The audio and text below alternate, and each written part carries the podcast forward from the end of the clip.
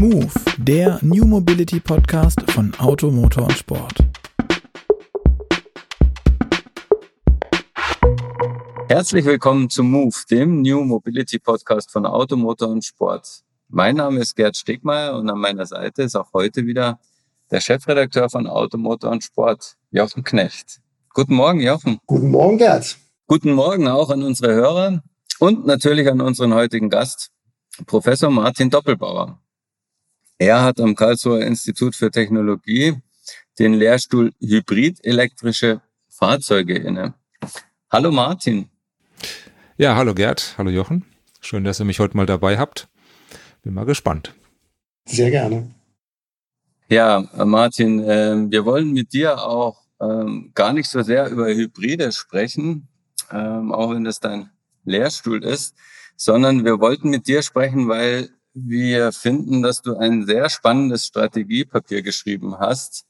Und du schreibst da drin unter anderem, Brennstoffzellen-PKWs sind technisch, ökonomisch und letztlich auch ökologisch ein Unsinn.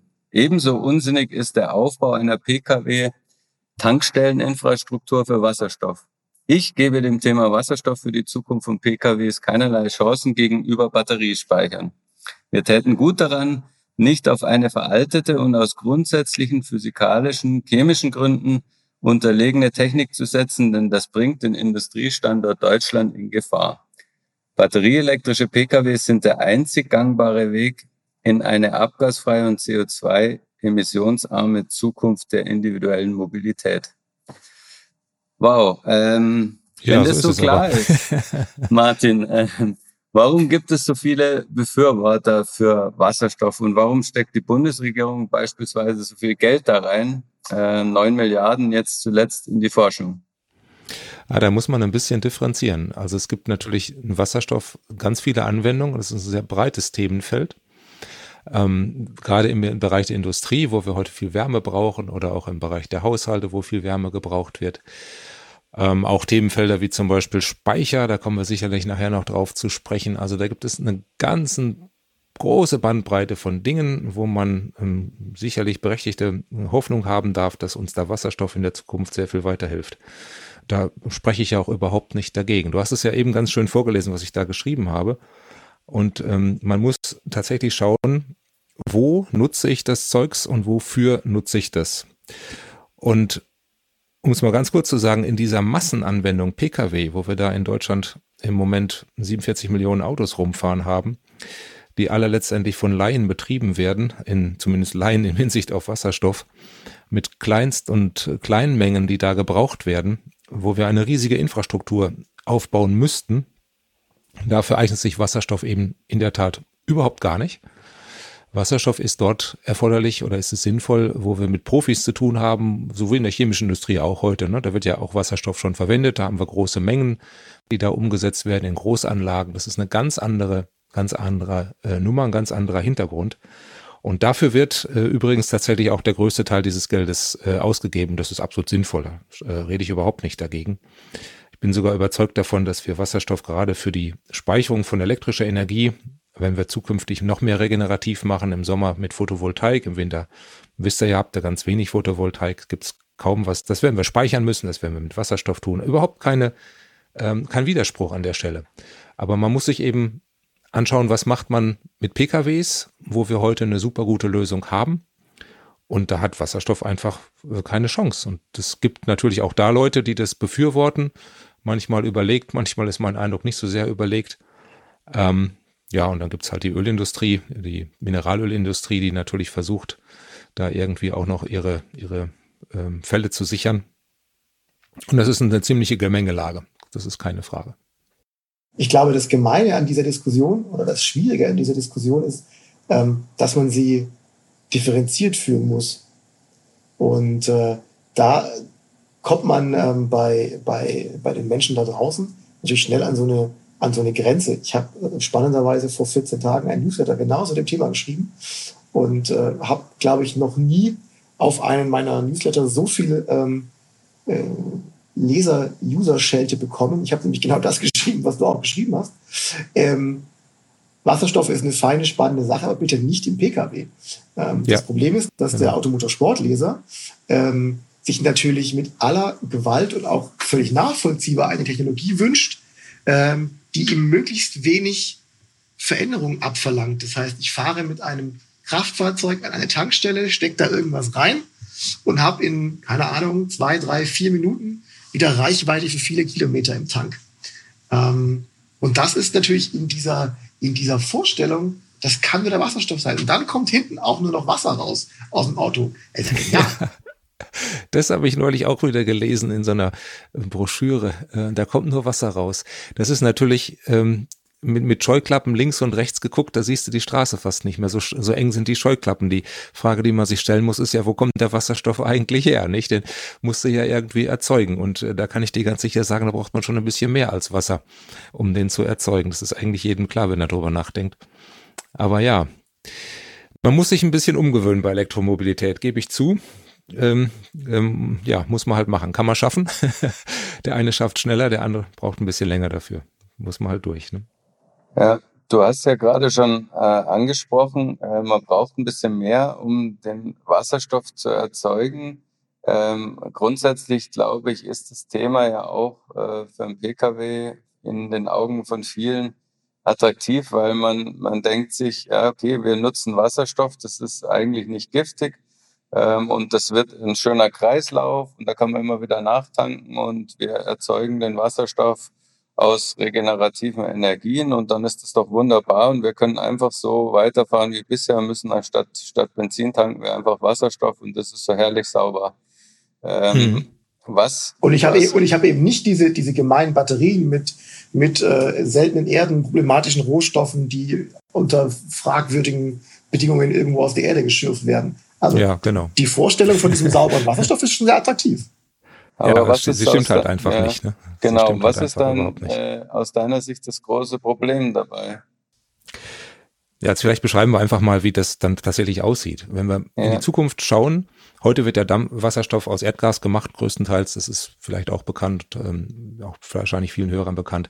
Das heißt, wenn man heute mit einem Wasserstoffauto fährt, habe ich die gleichen Emissionen praktisch wie mit einem Diesel. Ne? Das bringt heute gar nichts. Also die ganzen Wasserstoffauto, wo da Zero-Emissionen draufstehen, da kann man nur laut drüber lachen. Ähm, ja. Jetzt gehen wir mal in die Zukunft und sagen, okay, wir machen jetzt diesen sogenannten, ich mache da immer große Anführungszeichen drumherum, grünen Wasserstoff.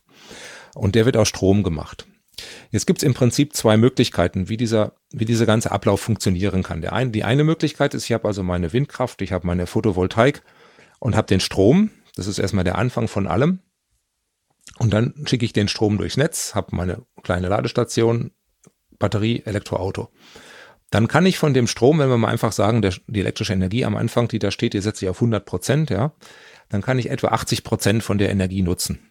Der Rest geht verloren über das Netz, über das Laden. Die Batterie braucht auch noch ein bisschen was an Verlusten. Dann habe ich 80 Prozent von dem, ähm, kann ich nutzen. So. Wenn ich jetzt Wasserstoff mache, dann ist das im Grunde genommen nur ein Umweg. Ich fange mit elektrischer Energie an und ich ende auch am Schluss wieder am Motor im Auto mit elektrischer Energie. Aber statt diesen direkten Weg zu nehmen, Netz, Ladestation, Batterie, mache ich jetzt einen riesigen Umweg, nämlich über den Wasserstoff. Also aus dem elektrischen, aus der elektrischen Energie muss ich erstmal mit Elektrolyse Wasserstoff erzeugen.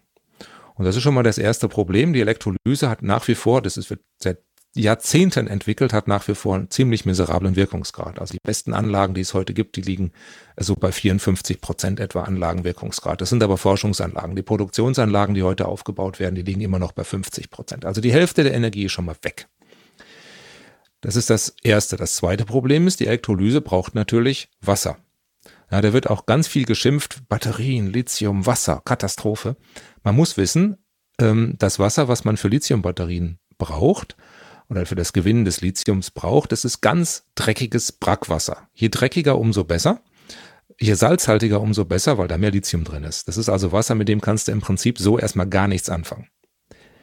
Um Wasserstoff zu machen aus elektrischer Energie braucht man auch Wasser, nämlich 9 Kilogramm pro 1 Kilogramm Wasserstoff.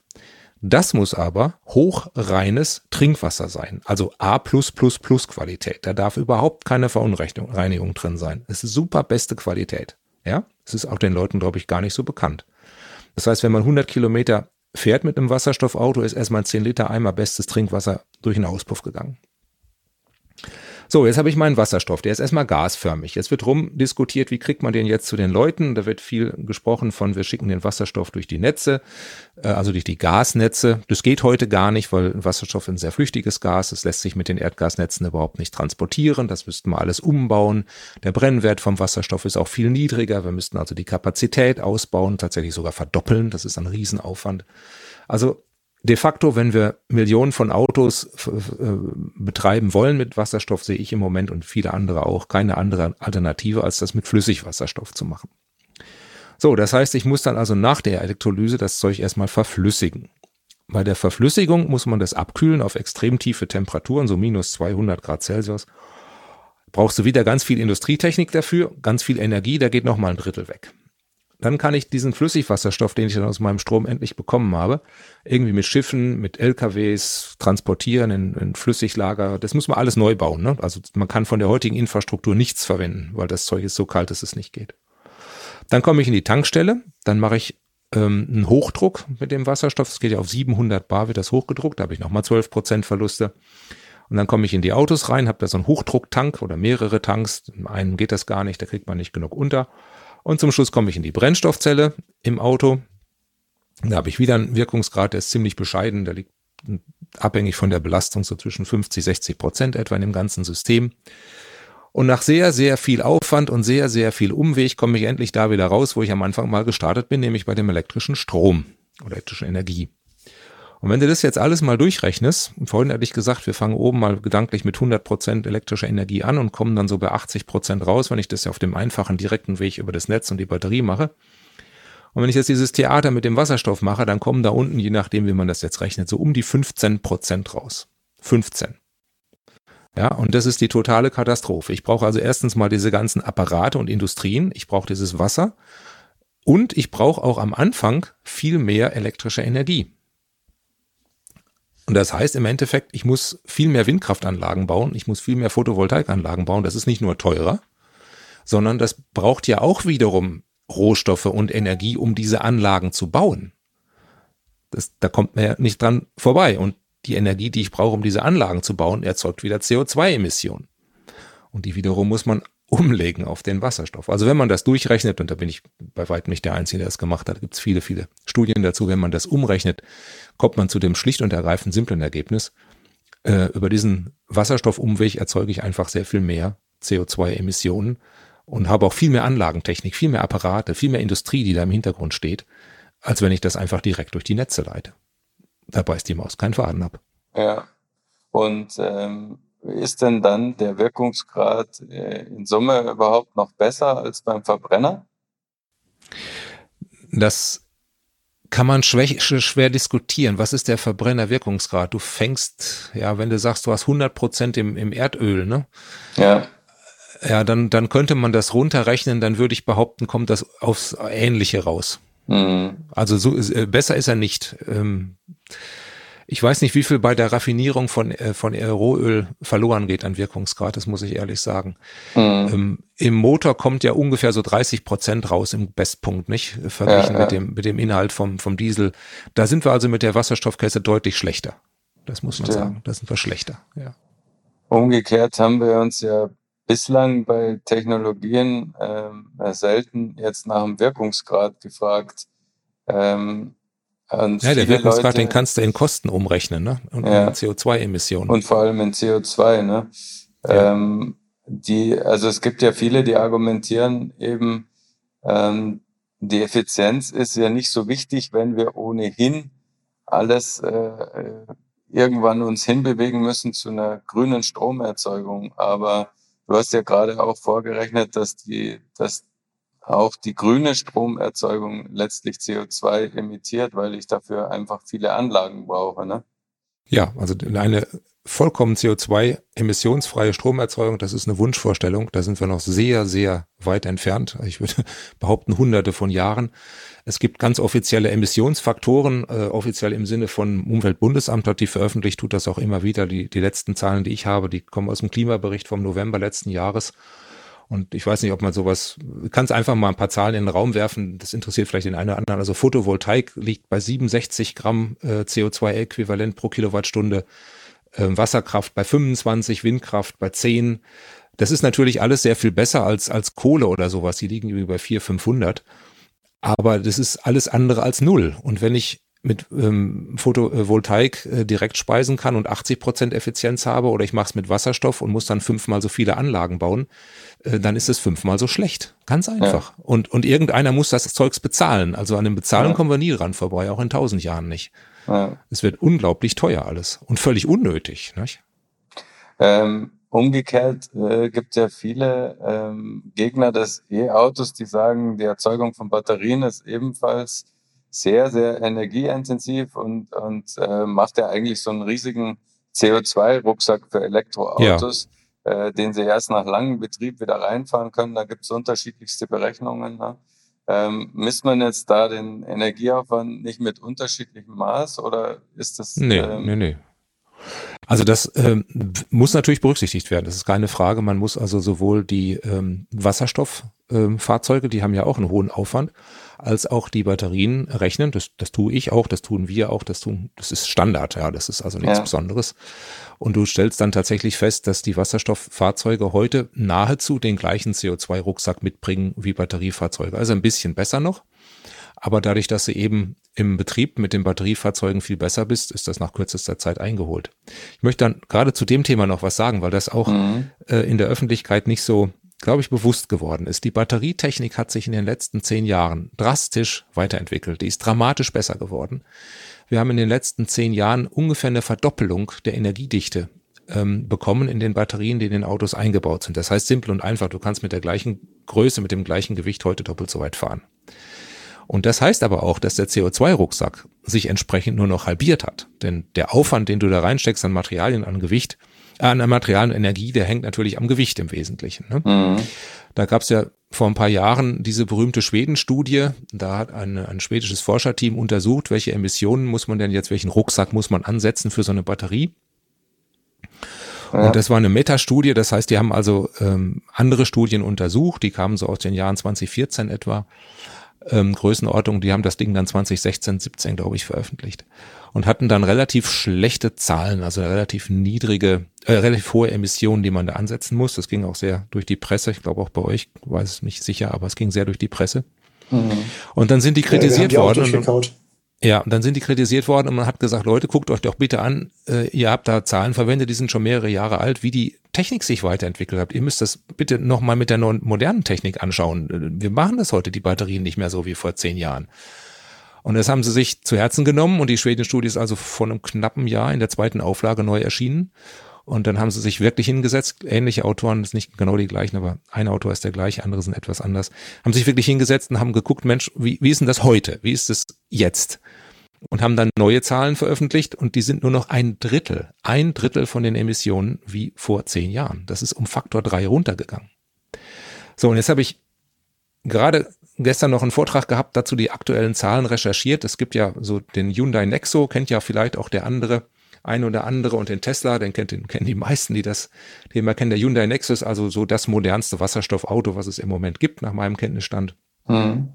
Und der Tesla Model 3 ist ja eh bekannt. Wenn man die beiden jetzt einfach mal vergleicht, gell, was glaubt ihr denn, wer von den beiden Autos das leichtere ist? Bei gleicher Reichweite. Ich, ist ja offensichtlich nicht, wenn ich so frage. der, der Tesla ist tatsächlich nochmal 40 Kilo leichter bei gleicher Reichweite. Und die sind praktisch gleich lang. Allerdings hat der Tesla 20 Zentimeter längeren Radstand, weil er ja viel weniger Technik braucht. Das heißt, er ist im Innenraum viel größer, hat auch noch einen Frontkofferraum, hat der Nexo nicht, hat noch ein Zusatzfach im Heck, das hat der Nexo auch nicht. Hat 20 Prozent, 20 Zentimeter mehr Platz im Innenraum, ist leichter und alles bei gleicher Reichweite und da kostet auch äh, die Hälfte weniger oder ein Drittel weniger. Äh, ja. Leute, worüber ja. reden wir? Ähm, na klar ist natürlich, ähm, also die Leute, die nach wie vor dem anhängen, dass man ähm, mit einem Wasserstoffauto fahren kann und soll, die sehen natürlich vor allem, dass man danach, wenn die Reichweite zu Ende ist, auch wenn die dann vergleichbar sein mag in dem Fall, ähm, dass man dann halt bei einem Wasserstoffauto zumindest theoretisch einfach in ein paar Minuten wieder nachtankt. Ne? Ähm, und Deswegen ist das, das Reichweitenthema, so wie beim Verbrenner halt aktuell auch, nicht das zentralste Thema weil man eben die Reichweite schnell wieder herstellen kann. Mhm. Ja, das, da ist ein bisschen Ungewöhnen angesagt. Ich kann einfach vielleicht mal berichten, auch wie wir das empfinden. Wir fahren also selber natürlich Elektroauto, das ist ganz klar. Wie heißt meine Familie? Was denn für eins? Entschuldigung, muss man ja wissen. Ja, muss man wissen. Also Automotorsport. Wir haben schon vor langer Zeit 2013 angefangen mit dem Renault Zoe.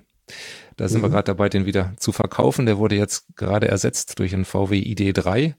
Und außerdem haben wir sozusagen als Familienauto für den Urlaub dann vor zwei Jahren unseren Diesel verkauft und haben dann einen Tesla Model 3 gekauft. Also wir fahren aktuell Tesla Model 3 als Familienauto und dann meine Frau täglich vor allem als Zweitwagen den VW ID3. So, und wir sind mit dem, mit dem Tesla natürlich auch schon mehrere Mal im Urlaub gewesen, unter anderem in diesem Jahr im Sommer in äh, Südfrankreich, als es noch ging, bis ganz runter kurz vor die spanische Grenze, nicht über die Grenze, das wäre nicht gegangen, aber bis nach Perpignan und ein bisschen weiter noch.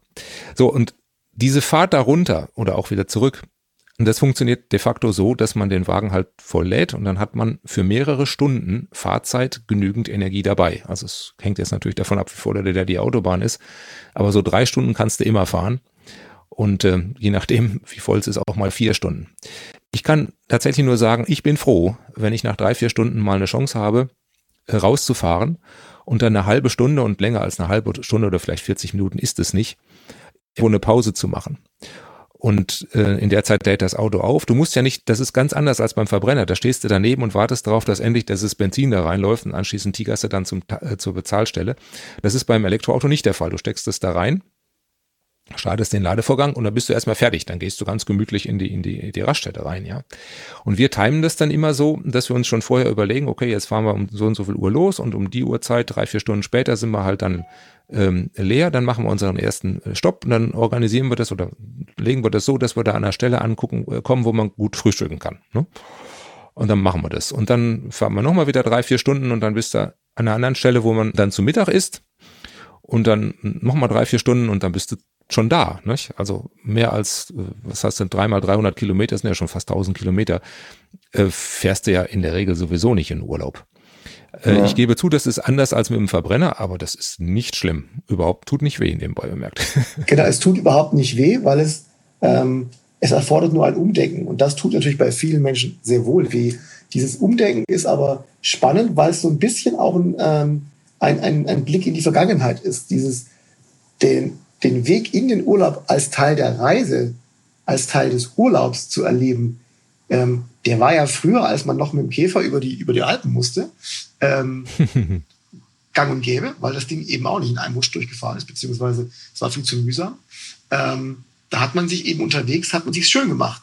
Und äh, erst in den, in, den, in den Jahrzehnten danach, als die Autos mit riesen Reichweiten kamen, ähm, haben sich viele Menschen äh, zu ihrer Aufgabe gemacht, 1200 Kilometer auf einem Rutsch äh, nach Portugal zu fahren. Und um dann anzukommen und festzustellen, jetzt bin ich aber ganz schön urlaubsreif. Ähm, ja, genau. Das muss man in der Tat aber in die Leute reinkriegen. Ähm, und ich glaube, da haben wir echt noch einen Weg zu gehen. Ich kann das persönlich sehr gut nachvollziehen. Ähm, da darf man aber gerne auch ein bisschen ähm, noch drauf vertrauen, dass man den Leuten dieses Erlebnis Elektromobilität ähm, viel näher bringen muss. Und du hast ja gerade gesagt, du fährst ein ID3. Das ist ja der Versuch von Volkswagen, ähm, das Thema Elektromobilität in die Masse zu kriegen. Wie sind denn so deine ersten Erfahrungen mit dem Auto? Ja, ich muss ja sagen, ich bin an der Stelle Überzeugungstäter. Also den ID3 haben wir bestellt, äh, als das möglich war am ersten Tag. Äh, weil ich da auch, ich habe mit Volkswagen ein bisschen Kontakte, so die Internas, ach, Internas kenne ich Quatsch, ich habe so ein bisschen Einblick da drin, wie die das gemacht haben und dieser Mobilitätsbaukasten, ähm, das ist ganz, ganz toll vom Konzept her. Das ist genau das, was man machen muss und deswegen habe ich gesagt, ich will den haben und habe den jetzt auch dann relativ, ja, einigermaßen bald bekommen. Der ID3 selber ist jetzt ja nur das erste Fahrzeug auf diesem Baukasten. Es gibt mhm. ja schon mhm. den ID4, es gibt, glaube ich, von Seat einen, der angekündigt ist. Es gibt von Skoda jetzt einen, der schon verkauft wird oder so. Da kommt ja noch ganz viel, das alles auf diesem Baukasten beruht.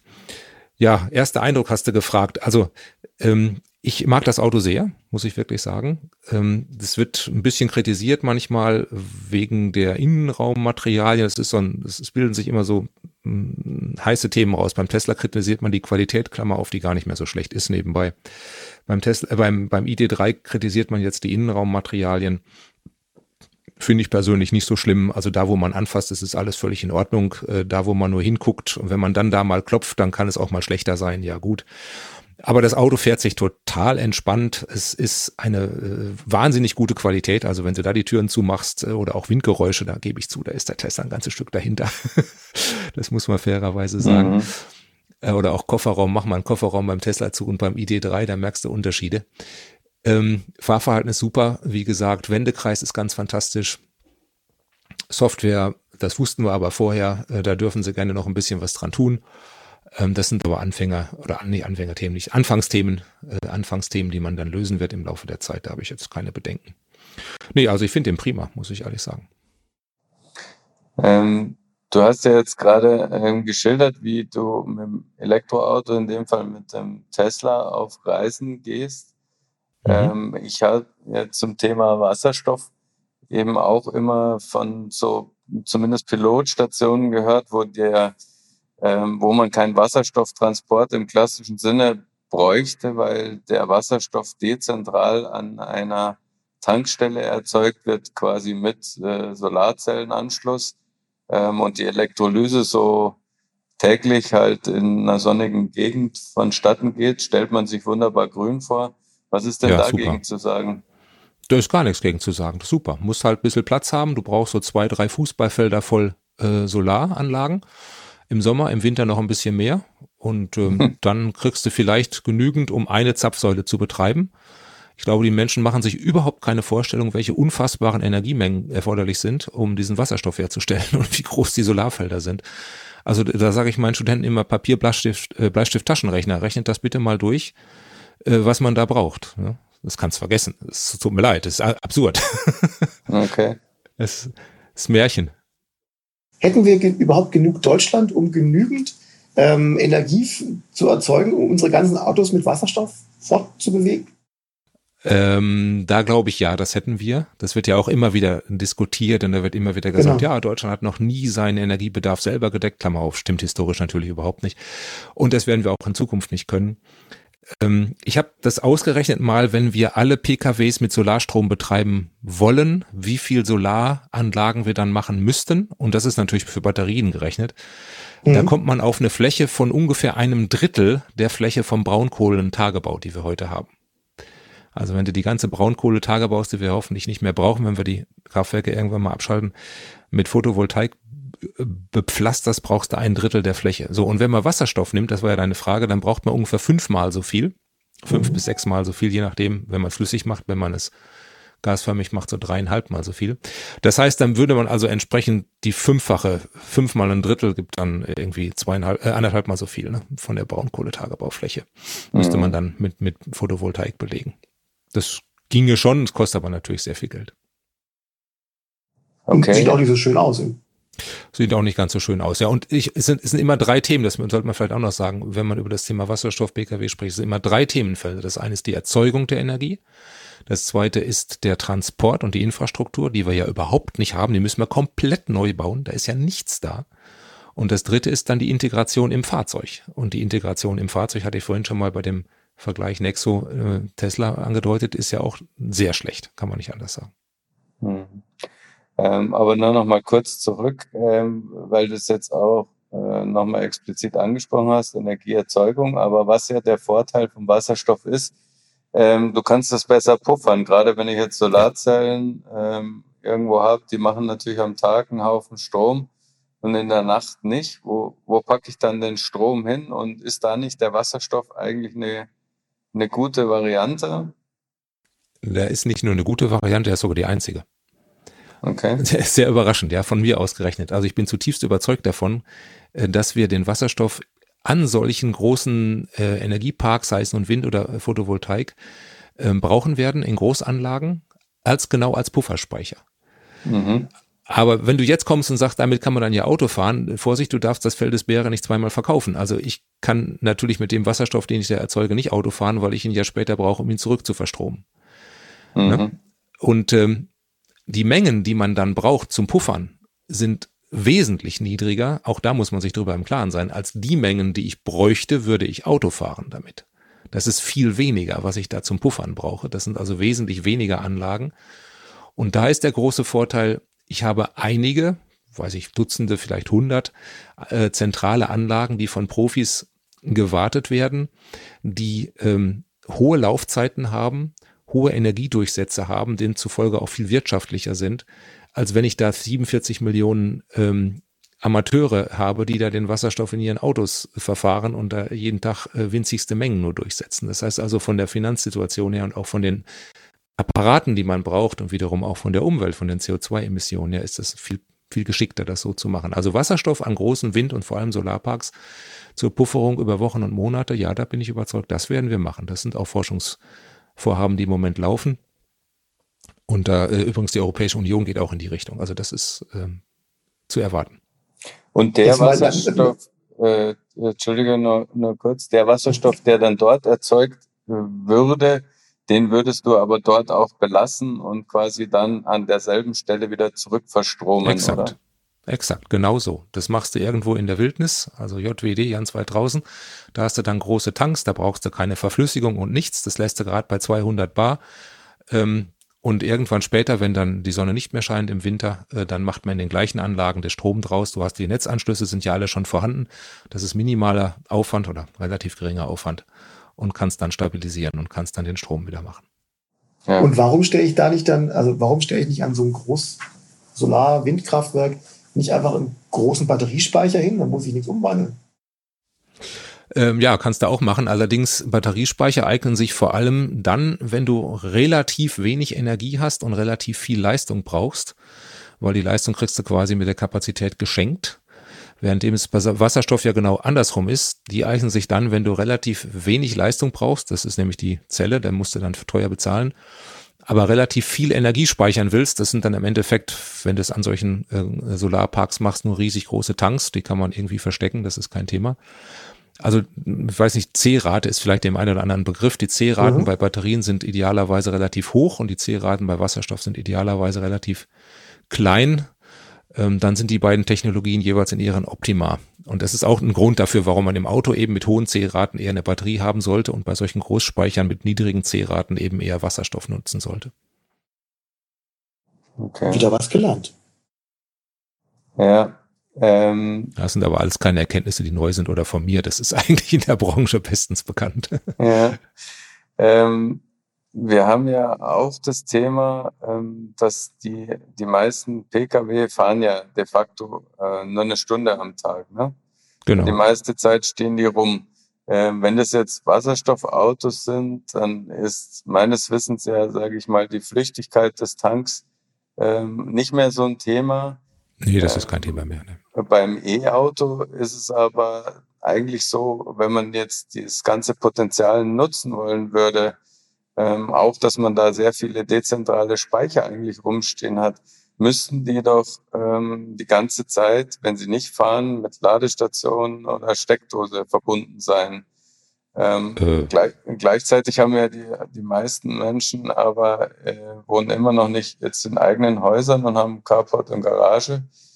Ähm, wie sieht denn da so die, die vorgestellte Lösung aus? Also wie kriegt man genug Ladepunkte für die langen Ladezeiten? Und wo ist der Platz? Ja, also zunächst mal, die müssen natürlich nicht die ganze Zeit mit einem Stecker verbunden sein. Ich weiß nicht, wo jetzt dieses Bild herkommt. Also das ist überhaupt nicht der Fall, wenn du dir mal anguckst, wie viel an einem typischen, in der typischen Woche, man fährt ja nicht in der Regel jede Woche in Urlaub, sondern man arbeitet ja in der meisten Zeit des Jahres. Ja. Wenn man so eine typische Woche anschaut, wie viel Kilometer man da fährt, das kann jetzt jeder für, sich, jeder für sich selber mal entscheiden. Aber bei den Reichweiten, die die Autos heute haben, 300, 400 Kilometer ist da durchaus möglich, wird man ein höchstens zweimal pro Woche typischerweise laden müssen. Und ansonsten hängen die eben nicht am Stecker. So, und wie macht man das? Gibt es wie immer viele Antworten. Also diejenigen, die eine Chance haben, an einen Stecker zu kommen, in dem sie eine Eigentumswohnung haben, eine Mietwohnung haben mit einer Garage oder Carport oder sonst was, die werden dann halt einmal über Nacht in der Woche dranhängen und ansonsten nicht, ähm, weil sie es nicht brauchen. Und die anderen haben dann die Möglichkeit, eventuell beim Einkaufen aufzuladen. Da gibt's heute schon viele Möglichkeiten. Für Arbeitgeber wird das immer interessanter ähm, in ihren Mitarbeiterparkplätzen Ladestationen anzubieten kann da ähm, auch Beispiel Male zum Beispiel mal positiv erwähnen in der Nähe von Stuttgart. Das ist dieses Parkhaus in der Nähe von der Wilhelma. Die haben da eine ganze Etage ausgerüstet, dass an jedem Standplatz ist ein Ladegerät. Und das sind übrigens Langsamlader. 3,7 kW, also einphasig 16 Ampere, weil mhm. die Leute, die dort arbeiten, ja sowieso dann den ganzen Tag da stehen. Da brauche ich keine Schnelllader. Das ist auch genial eigentlich. Auf die Weise hast du die Netze weniger belastet und kannst auch mit weniger Investitionskosten auskommen und es macht gar keinen Unterschied. So, und die dritte Variante ist, ähm, gucken wir gleich noch auf eine dritte Variante ist, ich habe halt ähm, weder Zugang privat noch äh, in der Arbeit noch äh, am Wochenende, wenn ich einkaufe, dann muss ich halt einmal die Woche an eine Schnellladestation fahren. Das ist zugegebenermaßen nicht so toll, aber das geht auch. Ähm, da muss man da halt mal hinfahren. Mhm. Äh, ich habe das mit der Verbindung zwischen Auto und Netzen eigentlich auch nur gesagt, weil es ja die Vorstellung dieser Smart Grids gibt, wo ja. die Autos quasi als äh, dezentrale Speicher ihren Strom quasi wieder äh, in, ins Netz geben könnten. Siehst du denn mhm. da eine gute Möglichkeit, ähm, so zu puffern, wie man sonst vielleicht eher mit Wasserstoff tun würde? Ja, was? Ach so, du meinst Langzeitpufferung. Nee, Langzeitpufferung ist das nicht. Also das muss man unterscheiden. Äh, bei dem, was wir vorhin besprochen haben, mit dem Wasserstoff an den Photovoltaik- und den Windkraftanlagen, sprechen wir ja über Pufferung, die über äh, viele Tage, Wochen oder gegebenenfalls Monate läuft.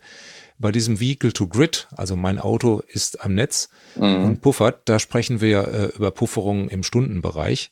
Da geht es ja vor allem darum, Lastspitzen abzufangen. Ja. Also im Wesentlichen so ein Tagesgang. Ne? Ich habe einfach morgens und abends viel Bedarf, aber da scheint halt die Sonne nicht. Und mittags scheint die Sonne, aber da ist gar nicht so viel Strombedarf. Und das kann man mit so etwas machen. Das finde ich eine ziemlich coole Idee. Das steckt aber noch in den Kinderschuhen, muss man ehrlicherweise sagen. Wenn man aber in die Zukunft schaut, kann das durchaus spannend werden. Die meisten Autos, habt ihr ja auch schon gesagt, stehen eh nur rum. Und dann kann ich halt mittags, wenn die Sonne scheint, Energie aufnehmen. Und abends, wenn sie dann bei der Tagesschau gebraucht wird, äh, kann man sie halt dann wieder verkaufen. Und das ist auch für die Besitzer interessant. Mhm. Ähm, vielleicht noch eins dazu, da kommt ja immer sofort der Einwand, ja, aber dann geht ja die Batterie kaputt und so. Ähm, nicht unbedingt. Also man wird natürlich, wenn man so etwas macht, die Batterie nicht auf 100 Prozent voll und auf 0% leer laden. Ähm, auch schon alleine deswegen, weil man ja die Batterie nicht leer haben will, wenn man mit dem Auto mal fahren will.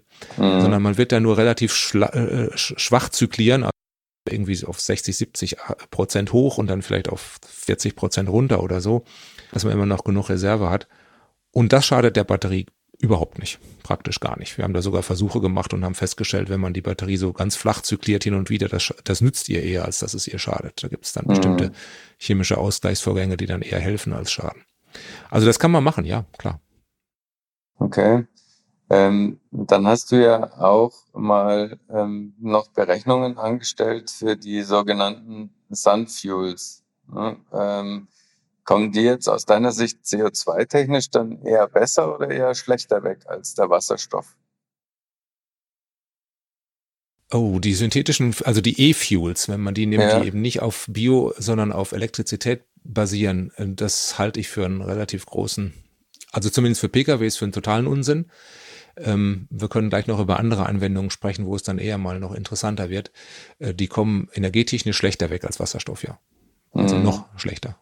Das, das macht aber auch äh, überhaupt gar keinen Sinn im, im Auto. Ja. Äh, auch aus Kostengründen. Das ist irgendwie völlig unsinnig. also was, interessant was könnte sowas, ja. Alles gut, schön. Ja, ich wollte nur sagen, interessant könnte sowas werden, wenn man an elektrisches Fliegen denkt. Also wenn ich einfach, mhm. der, der Vorteil von E-Fuels ist ja, ich habe eine unglaublich hohe Energiedichte, auch noch viel mehr als bei Wasserstoff. Wurde untersucht, kann man mit Wasserstoff fliegen. Und die simple Antwort lautet nein, kann man nicht. Warum kann man das nicht? Weil die Energiedichte von Wasserstoff wesentlich schlechter ist als von Kerosin. Ich müsste praktisch die gesamte Kabine mit Wasserstoff fluten, sonst kann ich das Flugzeug nicht abheben lassen und dann habe ich halt keine Passagiere mehr an Bord. Also das geht nicht. Ähm, mit E-Fuels geht das. Ganz klar, ich kann Kerosin ersetzen durch E-Fuels und das wäre eine Option zum Beispiel für Flugzeuge. Mhm.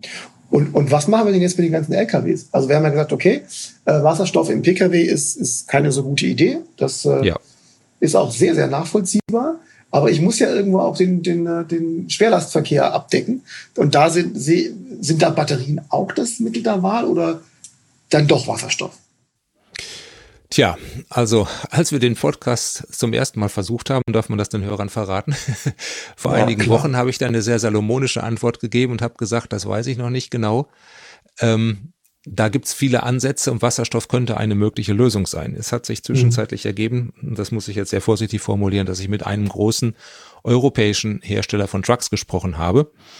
Und die haben gesagt oder die haben mich davon überzeugt, dass es möglicherweise auch bei den Trucks ähm, auf die Batterie hinausläuft. Die entwickeln also tatsächlich gerade 40 Tonnen Trucks mit Batterien.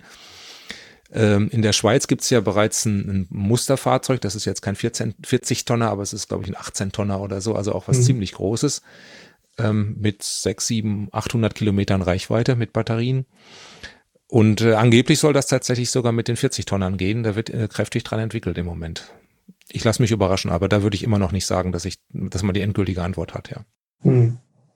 Ja, vor allem, äh, wenn man sich jetzt mal vorstellt, ähm, welche Energiemengen dann auch so ein äh, LKW mitnehmen muss. Also man kennt es ja von dem Semi-Truck von Tesla, ähm, mit welchen unfassbaren Strömen dann geladen werden müsste, damit, äh, damit es einigermaßen schnell wieder genug äh, nachgetankt hat, das Ding. Ähm, ist das ja, überhaupt irgendwie äh, vorstellbar?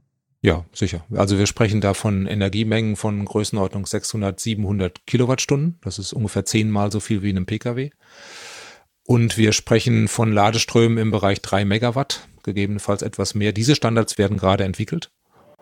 Ähm, das kann man tun, ja. Ähm, Technisch wird das nicht scheitern.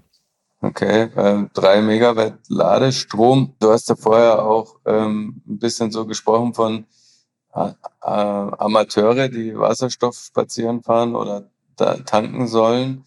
Ähm, glaubst du nicht, dass drei Megawatt äh, Strom auch für, sage ich mal, äh, zumindest Semi-Profis vielleicht ein bisschen schwer zu handhaben ist? Ich kann es mir im Moment auch noch nicht vorstellen, muss ich ehrlich sagen. Ähm, es ist übrigens drei Megawatt Leistung, aber separat. Es gibt Versuche mit Bussen, die laden, lass mich nicht lügen, mit 600 Kilowatt.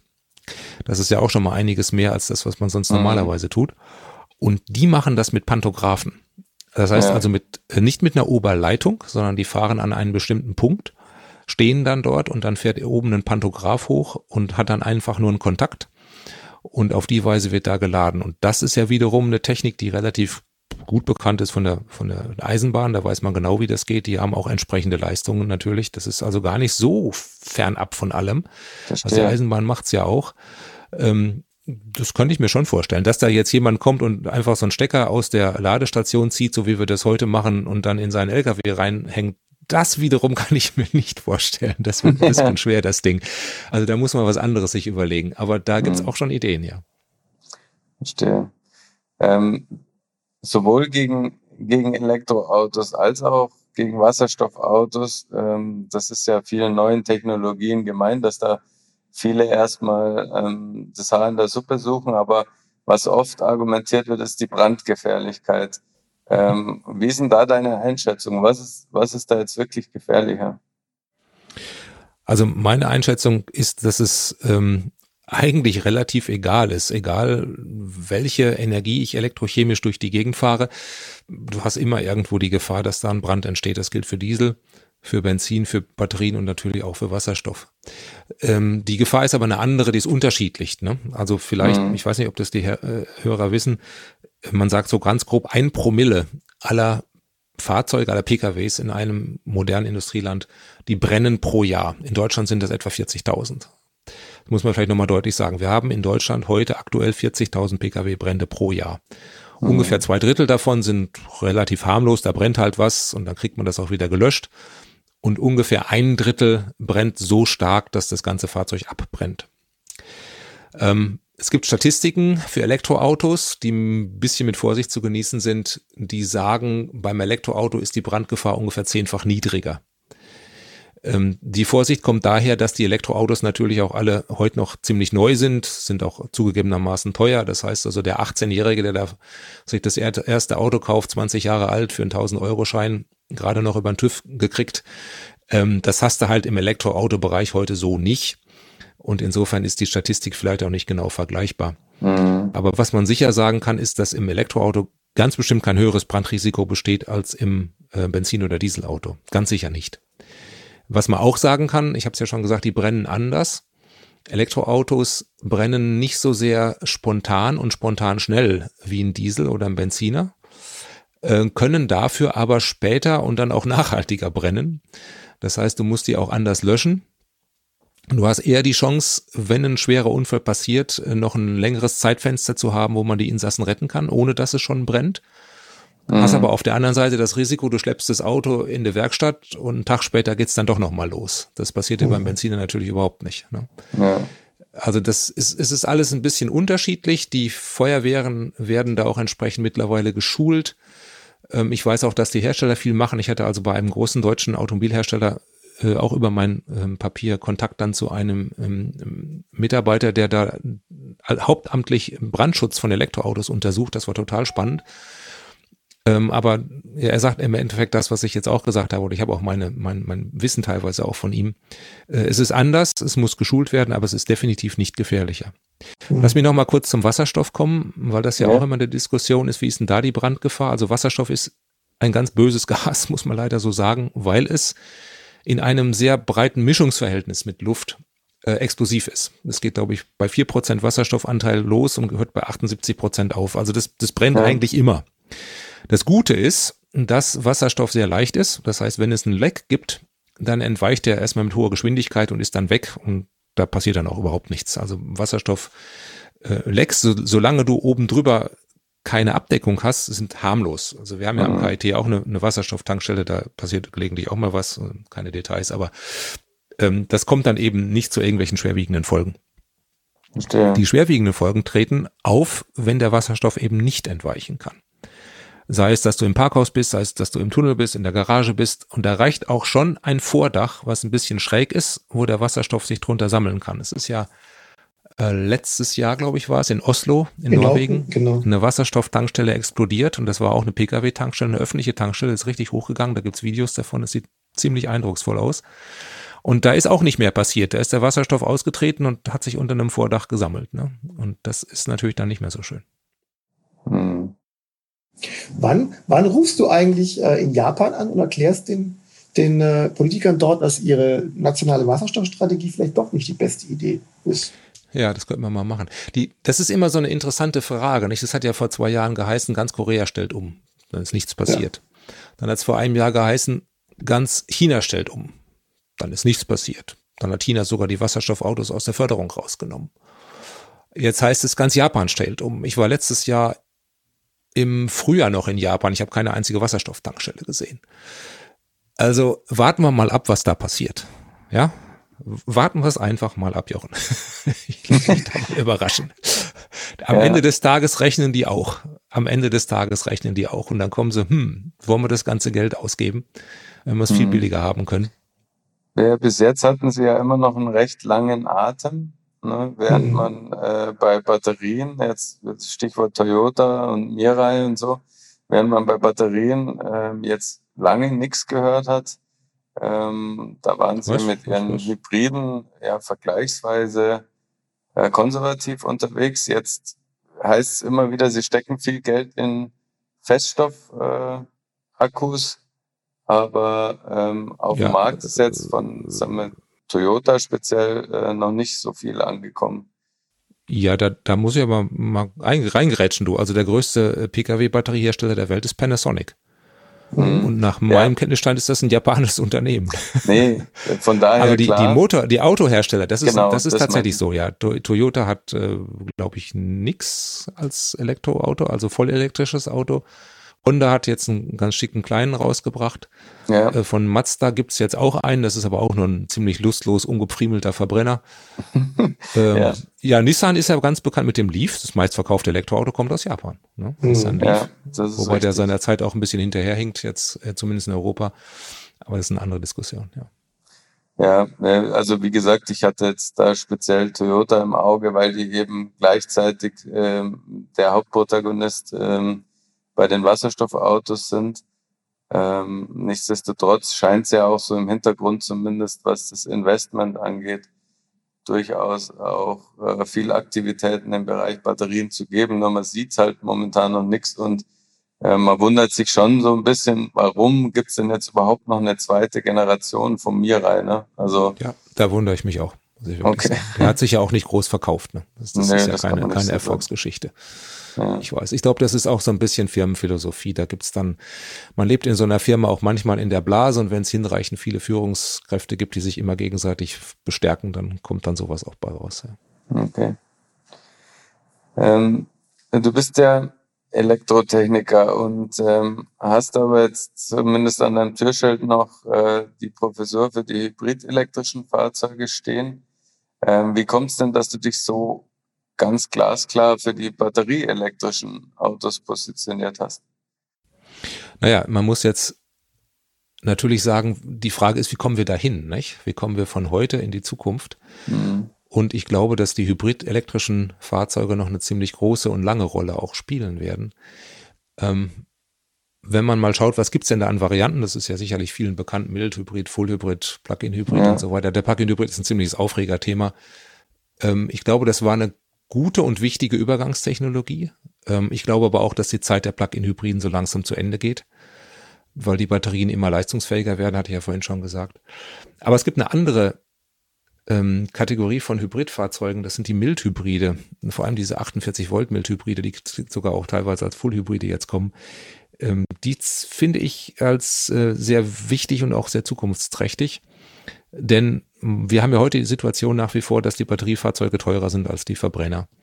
Mhm. Beziehungsweise vor allem in diese Niedrigpreissegmente nicht reinkommen. Ich hatte da neulich ein Schlüsselerlebnis, wo mir überhaupt erstmal klar wurde, dass es da einen rumänisch, ehemals russischen Hersteller gibt, wo du ein Mittelklasse-Auto für 8000 oder 7000 Euro, glaube ich, sogar kaufen kannst. Neupreis, ja, Dacia mhm. halt. Ähm, das war mir überhaupt nicht bekannt, muss ich sagen. Es hat mich also relativ geschockt bis wir da sind mit Batteriefahrzeugen bei dem Preis, also das wird noch, das werden wir nie hinkriegen, vermute ich. Ja. Mhm. Und da können dann eben Mildhybride eine Rolle spielen, weil man mit wenig Aufwand, mit wenig Technik oder mit wenig Zusatztechnik dem Verbrenner dann doch immerhin noch ein bisschen äh, Wirkungsgrad beibringen kann und ein bisschen weniger Emissionen beibringen kann. Also zumindest bei den Mildhybriden, glaube ich, die werden wir noch eine relativ lange Zeit sehen, ja. Einfach weil man ihm da quasi den einen großen Vorteil des Elektroautos mitgeben kann, dass er rekuperieren kann, ne? dass nicht alles in glühende Bremsen äh, versenkt genau. wird. Ja. Kannst trans äh, rekuperieren. Es gibt, wie gesagt, auch 48 Volt Hybride, die full elektrisch, also äh, Full Hybride sind, die können auch elektrisch fahren dann sogar. Ein bisschen langsam natürlich, nicht mit voller Geschwindigkeit, das geht nicht, aber im Stau, in der Stadt, in der, in der Parkgarage. Und die sind halt sehr preiswert zu machen. Nee, genau. Ja. Wobei, wobei ich aber ganz ehrlich glaube bei deinem Satz, dass du glaubst, dass die Plug-in-Hybride am Ende ihrer, ihrer Evolution sind, dann ich hoffe da fällt jetzt, glaube ich, gerade so ein Ola Kalenius äh, in Ohnmacht, weil die, die, ganzen, die ganzen deutschen Autohersteller fangen ja gerade erst an, wie bekloppt PHEVs zu bauen. Ja, weil die, weil die auch wie geschnitten Brot sich verkaufen im Moment, ist mir vollkommen klar. Ähm, die Frage ist nur, warum eigentlich? Ähm, und ich glaube persönlich, die Antwort lautet, weil man die so günstig kriegt. Wenn du heute einen Firmenwagen bekommst, ich hatte auch einige Jahre das Vergnügen, Firmenwagen zu, zu fahren, dann musst du ja ein Prozent vom Anschaffungswert dort aus der privaten Schatulle bezahlen jeden Monat. Und das sind dann durchaus einige viele hundert Euros. Das ist gar nicht so viel weniger als eine Leasingrate mittlerweile. Und wenn dann die Bundesregierung sagt, na, das halbieren wir doch mal gerade, ähm, dann ist das sehr attraktiv. Und mhm. es ist ein gar nicht mal, äh, ja, ist ein offenes Geheimnis, dass eben viele Plug-in-Hybride nach Ablauf ihrer Zeit zurückgegeben werden. Und da ist das Kabel im Kofferraum und es ist noch original verpackt. Die sind nicht ein einziges Mal geladen worden. Äh, das höre ich von vielen Stellen. Das höre ich selbst aus den Automobilkonzernen hinter vorgehaltener Hand, dass das gar nicht mal so selten vorkommt. Und oh. nachdem jetzt die Elektroautos äh, immer größere Reichweiten haben, das war natürlich lange Zeit ein Thema, und nachdem jetzt auch unter anderem der Daimler und viele andere eben im nächsten Jahr mit den, den großen Fahrzeugen E-Klasse, S-Klasse rauskommen, voll elektrisch, äh, die dann ja auch gerne für solche Firmenwagen genommen werden oder auch C-Klasse voll elektrisch, ähm, hoffe ich, dass diese hm, sehr ineffizienten, wenn sie zumindest, wenn sie nicht elektrisch benutzt werden, sehr ineffizienten Plug-in-Hybride dann so langsam aber sicher mal ans Ende kommen. Aber im Moment ist es eine Hochphase, ja klar, keine, keine Frage. Ähm, glaubst du denn, ähm, dass man gerade im Hinblick auf die Kosten oder den, den Preis von äh, Elektroautos ähm, und die Nutzung, die ja in, vor allem in der Stadt besonders sinnvoll zu sein scheint, ähm, dass man da nicht über so Kleinstfahrzeuge nochmal nachdenken muss und mhm. die sehr viel leichter sind und sehr viel günstiger. Also wir hatten da mal ähm, den einen oder anderen Podcast mit solchen Konzepten, ähm, die auch mit weniger äh, Spannung arbeiten und eben zum Beispiel diese L7E ähm, Zulassungsnorm ausnutzen. Ja, genau. Finde ich ähm, total klasse, sicher, bin ich voll, vollkommen dafür. Überhaupt gar kein, gar kein Widerspruch. Es gibt ja einen Renault Twizy zum Beispiel, der macht ja sowas beispielsweise. Genau, der ist, äh, ja. geht auch nach diesem Prinzip vor. Würde jetzt vielleicht nicht jeder als äh, vollwertiges Fahrzeug sehen, aber ähm, man kann das ja, ja auch ja. noch mal ein bisschen anders aufbauen. Ne? Dann hat man zumindest eine ordentlich geschlossene äh, Passagierkabine. Ähm, dann hat man halt nur das Problem, dass es nicht so wie, wie bei dir jetzt zum Beispiel ist, dass du zwei vollwertige Autos hast, mit denen du auch mal weiter wohin fahren kannst, sondern dann hast du eigentlich noch mal ein Auto extra so quasi rumstehen. Ne? Ja, dann haben wir was falsch gemacht. Ne? Also wenn man dann drei statt zwei oder zwei statt einen hat, haben wir was falsch gemacht. Ich muss jetzt vielleicht dazu sagen, ähm, ich persönlich fahre normalerweise mit der Straßenbahn äh, zur Uni und normalerweise heißt jetzt in Corona-Zeiten eben dann eher nicht. Und wenn das Wetter gut ist, fahre ich Fahrrad, ne? schlicht und ergreifend. Und auch gerne Elektrofahrrad nebenbei bemerkt. Aber ja, das ist jetzt ein, ein, ganz neues, großes Themenfeld. Das ist so ein bisschen die Frage Mobilität der Zukunft. Brauchen wir eigentlich noch so viele Autos? Ist es eigentlich so furchtbar clever, wenn wir alle ähm, einzeln mit diesen riesigen Karossen da in der Stadt umherfahren äh, und unendlich viel Platz brauchen? Ähm, und die Antwort lautet definitiv nein. Ja. Ähm, da bin ich aber jetzt kein Experte, aber da rennst du bei mir offene Türen ein. Ähm, ja, das, das ist so. Und da bietet natürlich die Elektromobilität auch wieder ganz neue Möglichkeiten, weil du einfach viel weniger Technik da drin hast. Das heißt, du kannst viel kleiner bauen bei gleichem Innenraum äh, und kannst die Fahrzeuge kleiner machen. Ja. Ähm, neben all der Vernunft und CO2-Betrachtungen, ähm, ich nehme mal an, du bist auch eher noch mit Verbrennern sozialisiert. Kannst du dich dann für ja. gut gemachte Wärmekraftmaschinen auch begeistern? Also ganz ehrlich, es lässt gerade ein bisschen nach. ähm, es gibt so schöne E-Autos und vor allem Elektroautofahren, die es noch nicht gemacht haben, auch für jemanden, der, wie du so schön sagst, mit Verbrennern sozialisiert ist. Das macht einen tierischen Spaß. Das kann ich nicht anders sagen. Und ähm, ja, Tesla und auch einige andere bieten ja heute Fahrzeuge an mit wahnsinnigen Leistungen ähm, mit extremen Beschleunigungen. Ich, das, das sind Fahrzeuge, die würde ich mit, mit Verbrennungsmotor so nie fahren. Das wäre äh, erstmal finanziell unerschwinglich und aber auch zum Zweiten wäre mir das peinlich. Und bei Elektroautos ist es halt eben so, dass du diese Leistung mit relativ wenig Aufwand bekommst und bezahlst sie auch nicht mit Umweltschaden in dem Sinne, sondern im Gegenteil, große Elektromotoren sparen ja sogar noch Energie verglichen mit kleineren. Deswegen sind die Teslas ja auch unter anderem, deswegen sind sie so energieeffizient. Also die simple Antwort lautet nein, ähm, ich brauche keinen Verbrenner mehr. Ich habe mir auch ganz fest vorgenommen, ich werde auch überhaupt gar keinen mehr fahren. Ich wüsste auch nicht wozu. Das ist völlig mhm. überflüssig. Ähm, braucht man nicht, nee. Wenn, weil du das gerade gesagt hast, das fände ich einen spannenden Aspekt äh, als Erklärung. Warum sparen größere Elektromotoren? Ähm, die technische Erklärung ist, ähm, kann man ganz kurz machen, wenn du einen größeren Motor hast, dann brauchst du weniger Drehmoment und das Dreh, um die gleiche Leistung zu erzielen, weil er einfach größer ist. Und das Drehmoment ist proportional zum Strom. Und natürlich hast du beim größeren Motor mehr Kupfer drin, also mehr Widerstand. Aber die Verluste, die hauptsächlichen Verluste sind die Strom-Wärmeverluste und die gehen I Quadrat mal R. Wenn du jetzt also den Strom sparst, der geht aber quadratisch in die Verluste, Mhm. Äh, dann kannst du durch den Widerstand ein bisschen erhöhen. In Summe sind die Verluste immer noch kleiner. Das ist aber eine uralt bekannte Sache. Das benutzt man in der Industrietechnik auch schon lange. Ähm, wenn man die Motoren größer macht, äh, werden die Wirkungsgrade besser, werden die Verluste kleiner. Das geht nicht beliebig weit. Wenn man dann in die Technik ganz tief reinkommt, dann kommen noch Reibungsverluste, Eisenverluste und so weiter. Die gehen dann irgendwann auch wieder hoch. Also man kann jetzt nicht, nicht ins Groteske steigern. Das ja. geht nicht. Aber wenn man das, sagen wir mal, 50 Prozent größer oder doppelt so groß, dann sind die Verluste in der Regel kleiner und der Motor ist besser. Ja, das geht. Ja. Das ist auch der Grund, der, warum eigentlich äh, fast alle E-Autos mit vergleichsweise hohen Leistungen ja. auf den Markt kommen. Ne? Ja, das ist auch einer der Gründe. Ja, auch spannend. Sehr schön. Ähm, aber jetzt mal vom Elektromotor und der Leistung abgesehen, ähm, er macht keinen Krach, er stinkt nicht, aber irgendwie, also wie entfaltet er für dich ähm, jenseits der reinen Leistung äh, seine Faszination? Faszination kommt durch dieses ähm, ja einmal lautlose und dann aber auch völlig äh, vibrationsfreie Dahingleiten. Ähm, du hast eine unheimlich schnelle äh, Reaktionsgeschwindigkeit, wenn du das Strompedal in dem Fall trittst. Mhm. Irre Beschleunigung äh, in den Fahrzeugen, selbst in den leichten, in den kleinen Fahrzeugen schon sehr gute Beschleunigung. Aber vor allem, dass du, du wirkst, das, das merkt man erst, wenn man so richtig ähm, eine ganze Zeit Elektroauto gefahren ist und dann zurück zum Verbrenner geht. Du hast immer im Verbrenner dieses Rappeln, diese Vibrationen, du hast die Geräusche, du hast den Gestank da drin, da kann man mir erzählen, was man will, ich rieche das. Ähm, das ist im E-Auto alles weg. Das ist viel einerseits entspannter und wenn du mal aufs Gas oder Strom, Strom muss mir auch noch um, da muss ich mich wirklich umgewöhnen. Also wenn du aufs Gaspedal in einem Elektroauto trittst, ähm, das ist einfach ein Wow-Erlebnis. Das hast du beim mhm. Verbrenner so nicht. Der, der überlegt sich erstmal, ob das dein Ernst ist und dann überlegt er sich nochmal, ob es dein Ernst ist und dann macht er erstmal Geräuschkulisse und dann kommt dann vielleicht mal irgendwann auch Vorschub. Da bist du mit dem Elektroauto schon am Horizont verschwunden. Ja. Und ähm, kannst du dir vorstellen, dass wir dann vielleicht in zehn Jahren beim, beim Thema Autokauf oder so am Stammtisch beim Fachsimpeln über die Vorteile von permanent erregten Synchronmaschinen jetzt genauso fachsimpeln wie wie heute vielleicht über Twin-Scroll Turbolader oder V8 Motoren?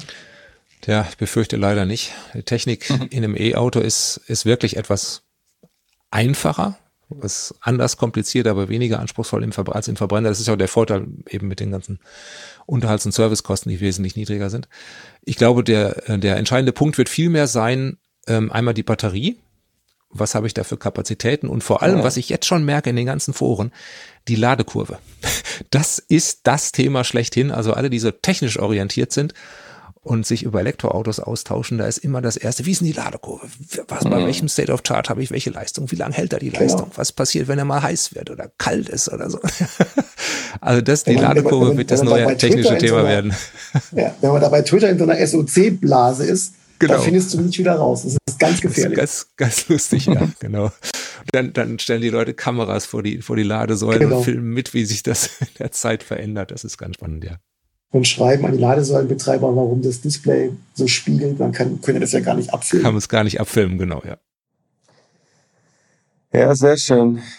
Äh, Martin, ähm, ich denke, das war ein super spannendes Gespräch. Ähm, und ich würde, wie schon beim Erstversuch, jetzt gerne noch zu unseren A-B-Fragen gehen. Du kennst das Spiel schon.